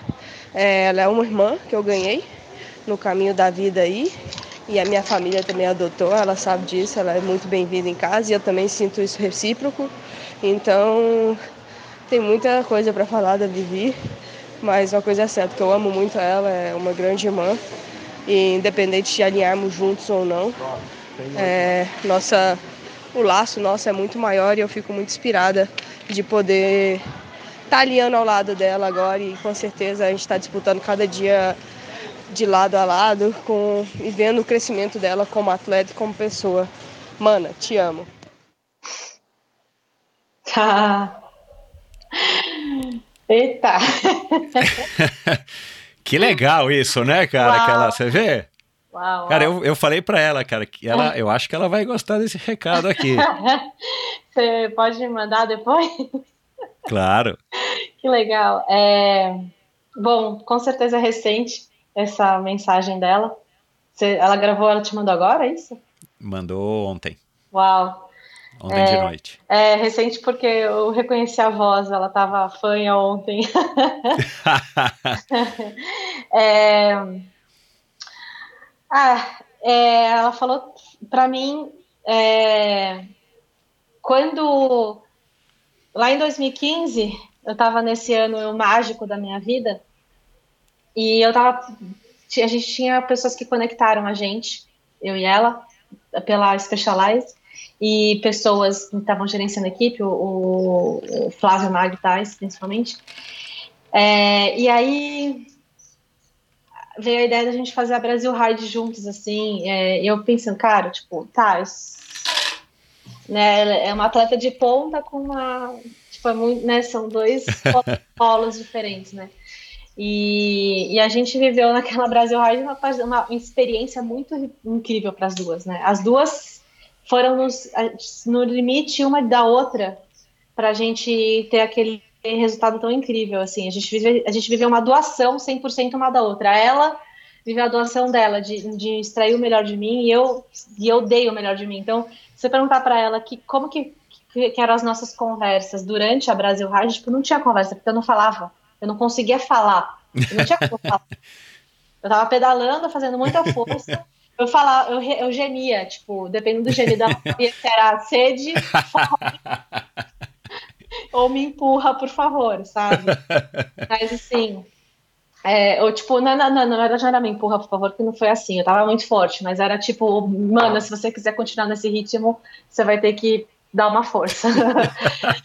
é, mas, e aí aquilo nasceu uma relação de uma pessoa da capital com uma pessoa de Pirinópolis, né? E isso, tipo, é muita, muito interessante o que vem com isso. E a minha família adotou ela, ela a família dela me adotou, a gente. É, ela foi a minha primeira amizade dentro do esporte profissional. Né? Até então eu tinha amigos de atletas amadores de São Paulo, que são até hoje minha família do, do, ciclismo que eu amo, e ela foi a primeira pessoa do mundo profissional que, que, que eu tive intimidade, assim, mais uma amizade de verdade. E aí, de repente, a vida acontece e a gente, tipo, vem parar, na, assim, no mesmo ano, no mesmo momento, a gente tá sem casa. E a gente falou, vamos morar no mesmo lugar? Vamos se apoiar uma na outra? e a gente veio, e aí Itajubá foi o cenário dessa dessa mudança. A gente veio as duas, vieram, viemos as duas para Itajubá. E, e aí veio um novo capítulo da nossa vivência, da nossa amizade, porque até então a Rá passava períodos na minha casa quando ela vinha para o Brasil. E, ou então, é, que ela teve um ano que eu estava morando no Brasil, ela na Europa. Outras vezes a gente se encontrava na Europa, mas enfim, ela ano passado ela veio muito para o Brasil, ficou muito na minha casa. E aí, esse ano a gente morando juntas, é, tipo, juntas em apartamentos diferentes, mas aqui em Itajubá, se reestruturando a vida juntas. E, é, e, e, essa evolução veio muito para mim é, é, esse ano, né? A evolução como atleta esse ano foi bem mais é, significativa do que. Acho que agora eu atingi um nível significativo de verdade no, no XCO. E ela faz parte disso, sem dúvidas, assim, é, dentro e fora das pistas, a Raíza, é, ela trouxe é, muito, muito, muito aprendizado, muito conhecimento, muito, muita informação, muita vivência, é, em várias camadas, né? Porque eu sempre, eu tenho, sinto falta das minhas irmãs de, de sangue, eu sinto falta da, da irmandade, e ela meio que veio com esse papel assim na minha vida de ser a minha irmã que eu nunca que eu não tenho perto.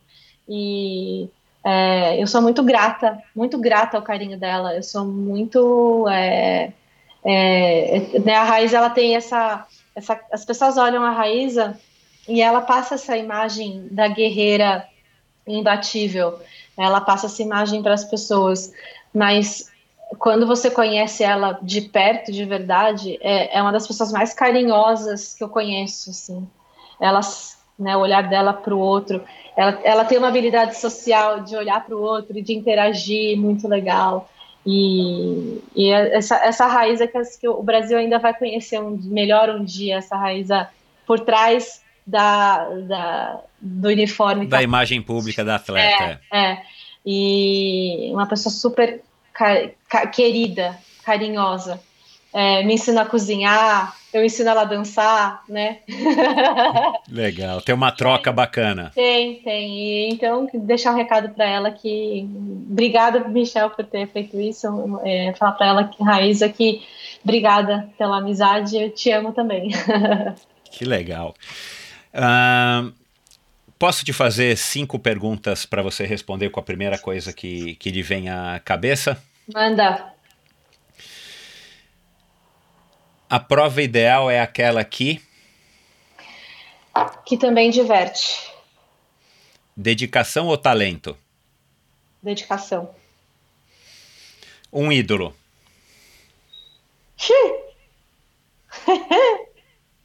Desculpa.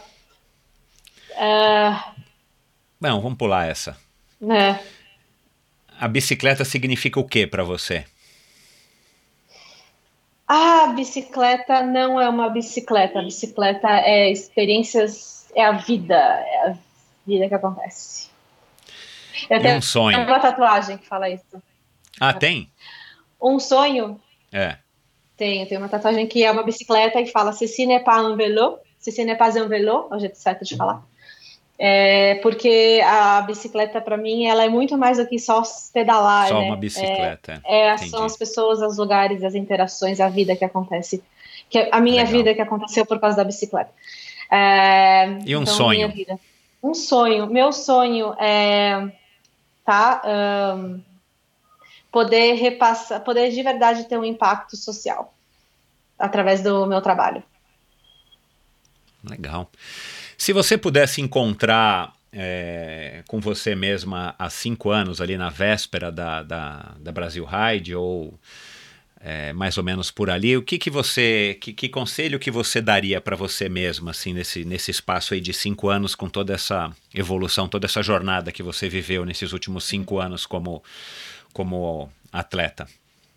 É, duas coisas. Um é. Tem uma música que eu conheci recentemente que fala Slow down, little girl. Péssima cantora, mas é tipo, é, a música fala sobre você.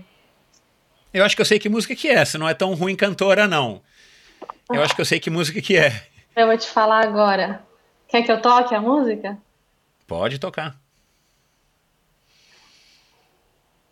Você falou, eu, eu, não, eu não tô aqui lembrando aqui na hora, mas eu acho que eu já ouvi essa música. É, eu não. Só não. A música ainda é recente na minha vida. Eu conheci ela essa semana e eu achei ela maravilhosa.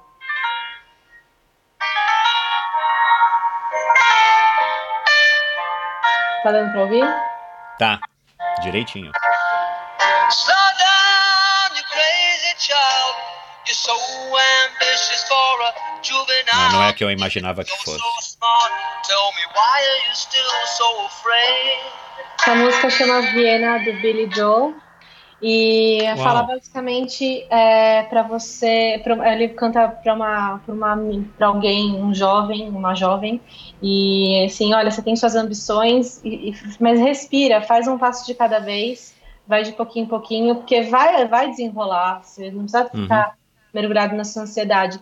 Eu, eu, eu diria isso para mim, só que eu também diria assim, meu, vai sem medo, vai, acredita, Aham. no, acredita no seu, na, na sua, na, sua, na sua intuição. É, para eu ir mais, assim, para eu é, me movimentar, por exemplo, quando eu quis sair de São Paulo e eu quis, tive, não que eu me arrependa de ter ido para Mogi das Cruzes, mas eu, eu queria vir para cá desde já, queria vir para Mantiqueira e eu não tive Ah, tá. coragem. Aham. Então, sabe, eu te- teria falado pra mim, meu, vai, vai, vai, pode ir, pode ir que vai dar tudo certo. Bacana. Quais foram os, os, os últimos livros, os livros que você se recorda aí que você leu recentemente e que, e que tiveram um impacto maior em você ou que te marcaram mais, te ensinaram mais? Ah, eu li muito, muito, muito nos últimos anos. Ah, ah, eu acho que difícil falar de um, né? É, The Courage to Be Disliked, é, os livros da Brené Brown, um, Mindset. um, teve um livro importante para minha adaptação na vida, nessa vida mais que- empreendedora da minha rotina, que é o Productivity Project, que ele fala um pouco sobre como você encarar a sua rotina. O, o, o Four Hour Week, Work Week, Ah, você leu do Tim do Ferriss? Tim Ferriss. é, li é, livros. é, o, o A Cabala do Dinheiro foi um livro muito importante para eu ver uma visão juda, do judaísmo do- sobre o trabalho e foi. Estava faltando isso para mim, para eu entender melhor o que, que é essa vida que a gente vive de trabalho.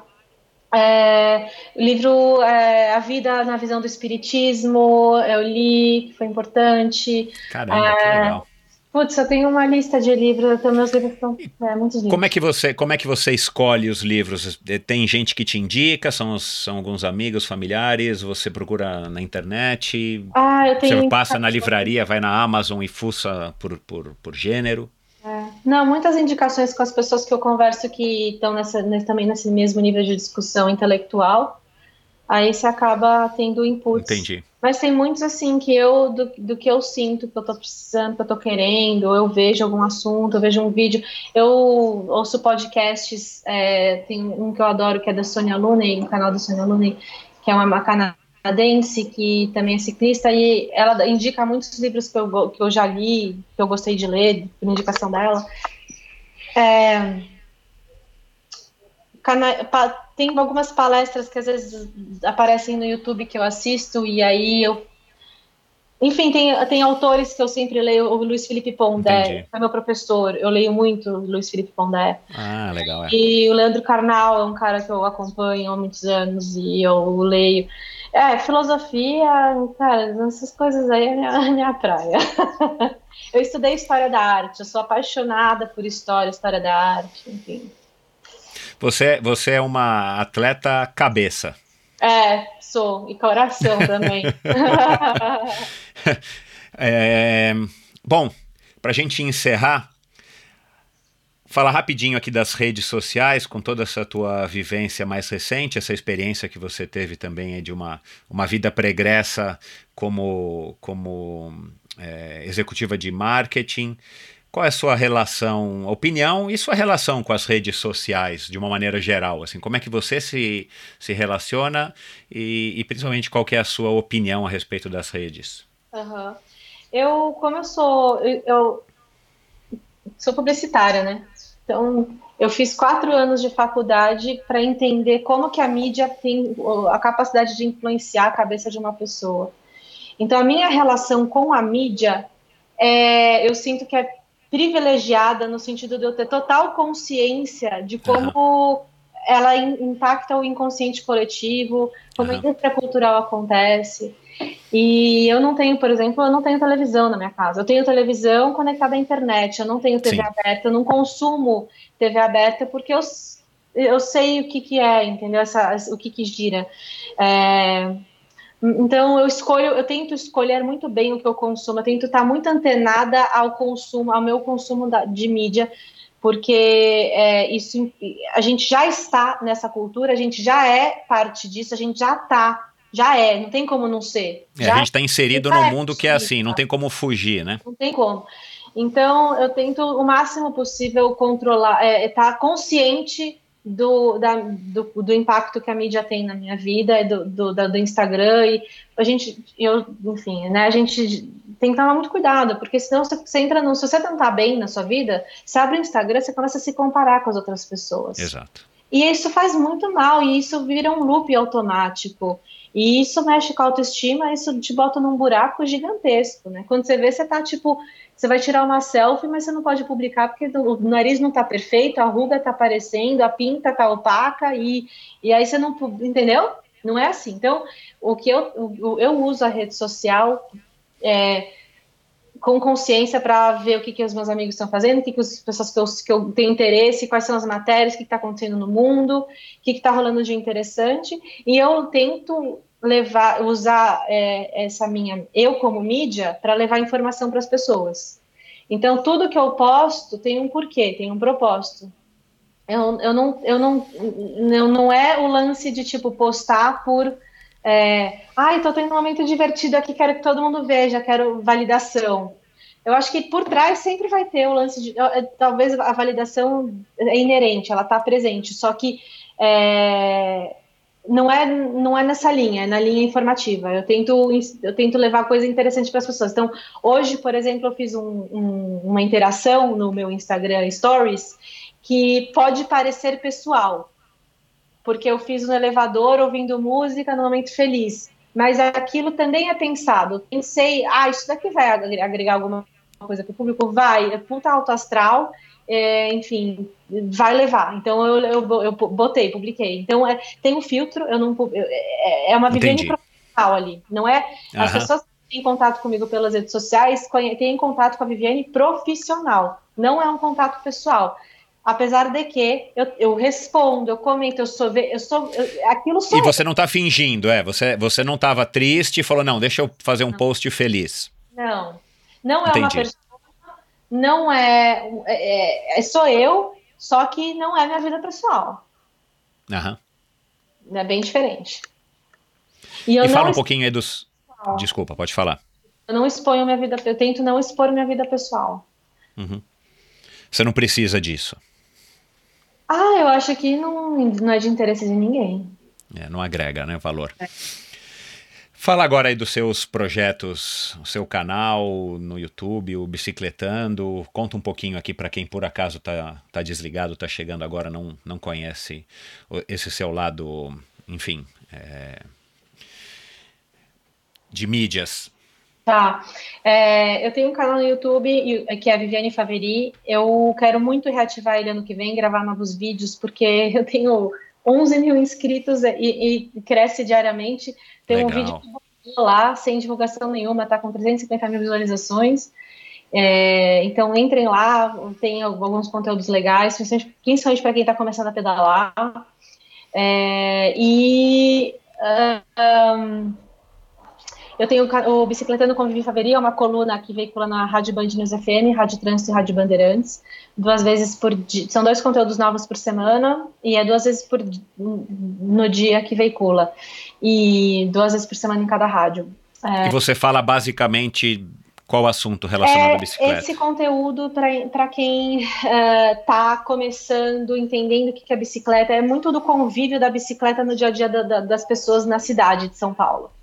E aí eu tá. vou falar desde comportamento no trânsito, às leis, a dicas de pilotagem, a curiosidades, informações. Eu falo muito pouco de competição, eu falo pouco, quase nada da minha carreira é bem focado a levar informação para o público mesmo e integrar a bicicleta na vida do paulistano. Legal. E teu Instagram, você tem um Instagram o Instagram é, Story, você posta vários vídeos, né? É, eu tento manter um contato, eu tento manter, me manter presente no Insta.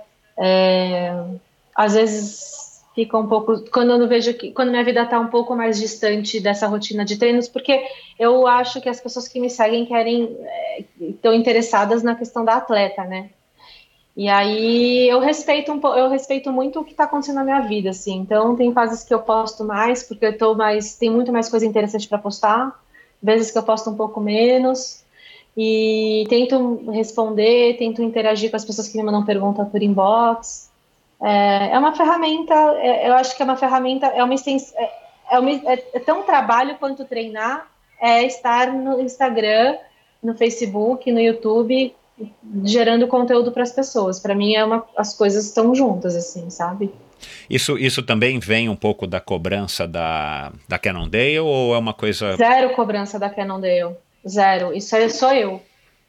Desde que eu comecei, eu escrevo blog, escrevo para revista, né? Eu gosto, para mim, compartilhar o que eu aprendo, compartilhar o que eu vivo, é, faz parte, assim. E aí, quando você vê que o que você fala é, atinge 50 pessoas, de repente atinge mil, de repente atinge 30 mil, e você fala, e as pessoas estão te dando feedback, tipo, quero mais, Sabe? É isso, é por isso que eu trabalho. Eu não, eu não trabalho porque as pessoas falam, gosto de você. Eu trabalho porque as pessoas falam, nossa, isso que você me falou fez muita diferença para mim hoje.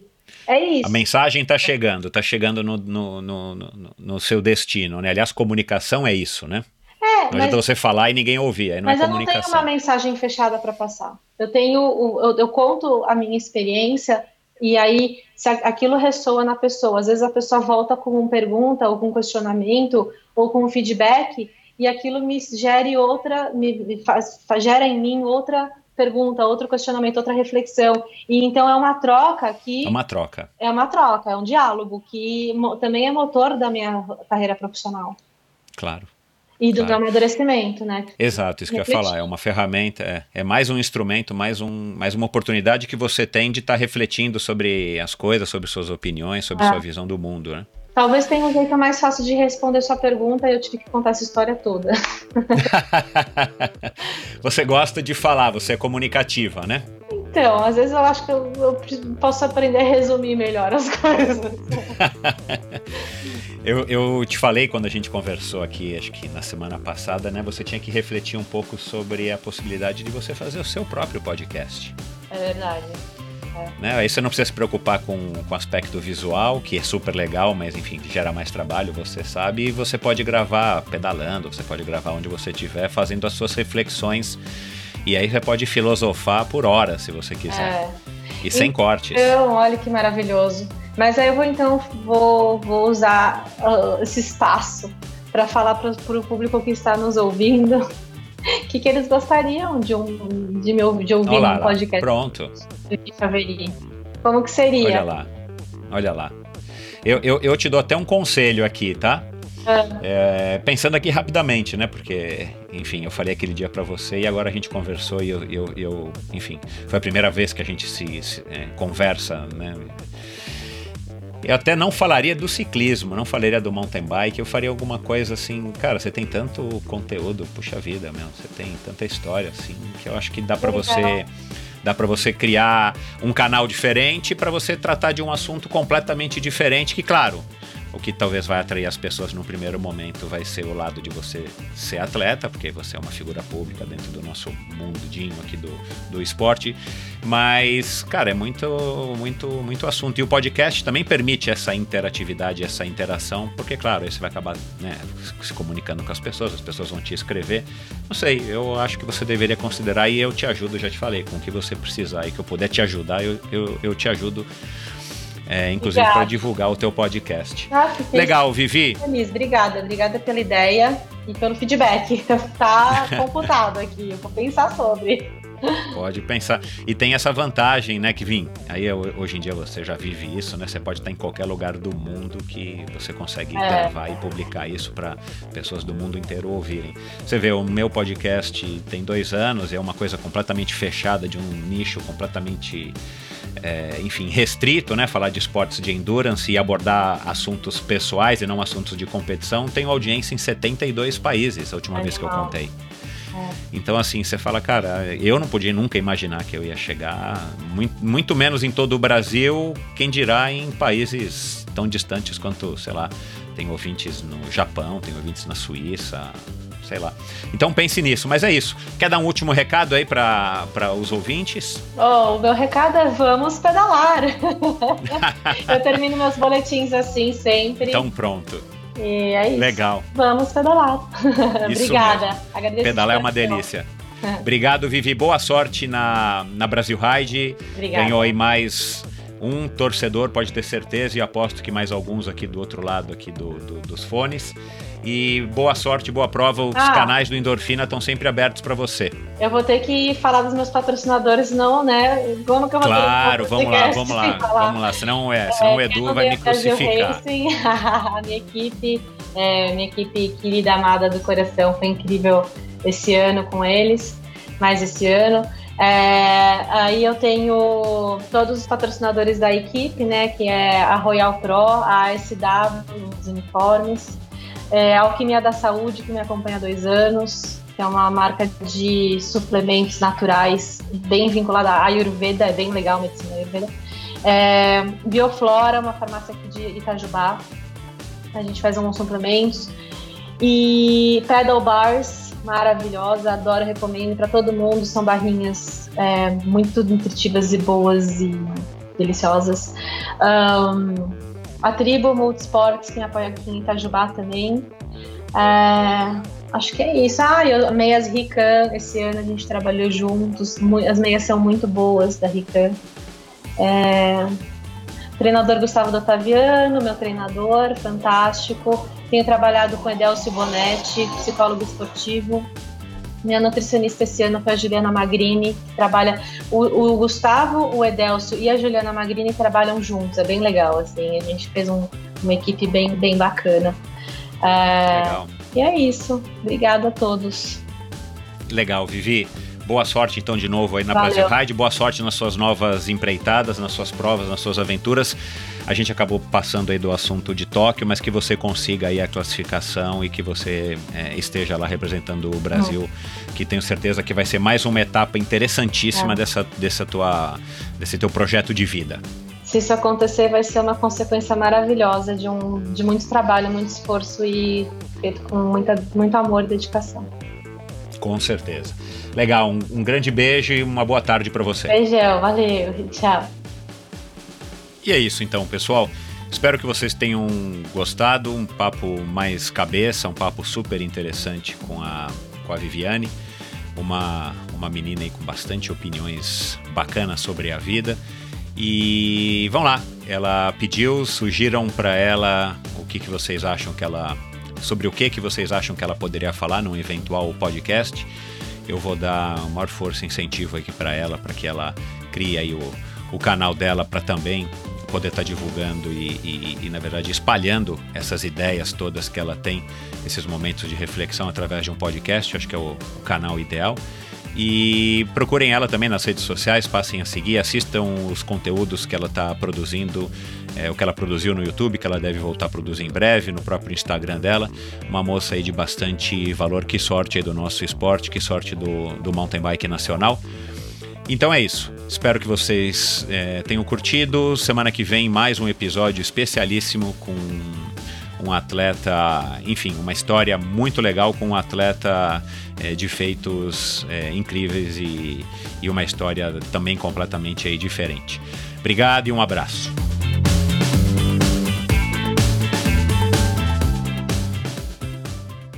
Este episódio foi um oferecimento da Probiótica. Por sinal, tenho certeza de que você já tem acompanhado o trabalho muito legal que a Probiótica vem fazendo, investindo não apenas na fabricação de produtos de primeira linha, é claro, mas também ao patrocinar provas e atletas. Aliás, parabéns à Probiótica pela iniciativa. Estamos precisando de empresas que acreditem no esporte de uma maneira sustentável e o apoio aos atletas profissionais é uma parte importantíssima nesse processo. Aliás, muitos atletas já comentaram a esse respeito aqui no Endorfina. A Probiótica produz uma linha específica de suplementos da mais alta qualidade para os esportes de endurance, tanto para os seus treinos quanto para as provas.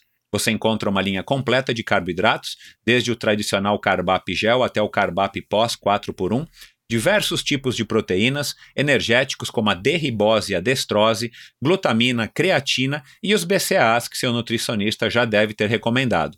Estes produtos e toda a extensa e completa linha de suplementos da probiótica você encontra na Quality Nutrition.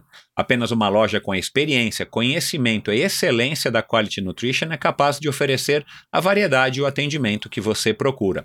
Uma ideia bacana da Quality Nutrition, e que, ao meu ver, foi uma grande sacada do Marcelo Kim, foi a criação dos combos promocionais. Você compra três produtos iguais e ganha um desconto que pode chegar aos 50%. Outra sacada é a Quality Week em toda a última semana do mês, cerca de 80 produtos nacionais e importados entram em promoção, com descontos que também podem chegar aos 50%. Além dos três endereços em São Paulo, você pode comprar convenientemente de qualquer lugar do Brasil através da loja virtual da Quality Nutrition. Você tem literalmente na ponta dos dedos acesso a uma quantidade inimaginável de marcas e produtos, Acesse qualitynutritionloja.com.br e faça suas compras hoje mesmo. A Probiótica é patrocinadora oficial do circuito Ironman Brasil e 3-Day Series 2019 probiotica.com.br. Acesse o site agora mesmo e conheça a linha completa de produtos da Probiótica. No Instagram, Probiótica Oficial e Quality Nutrition Loja. Siga os perfis e fique por dentro das últimas novidades dessas duas marcas.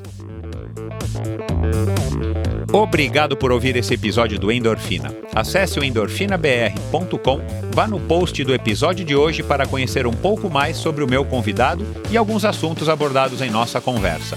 Lá você ainda encontra todos os episódios do Endorfina e uma galeria de fotos da história do triatlon brasileiro. Se você curtiu, colabore assinando Endorfina na iTunes Store ou Spotify e compartilhando com seus amigos. Lembre-se de enviar suas sugestões, críticas e comentários através do perfil Endorfina BR no Instagram ou através do Endorfina com Michel Bogli no Facebook. Um abraço e até a semana que vem.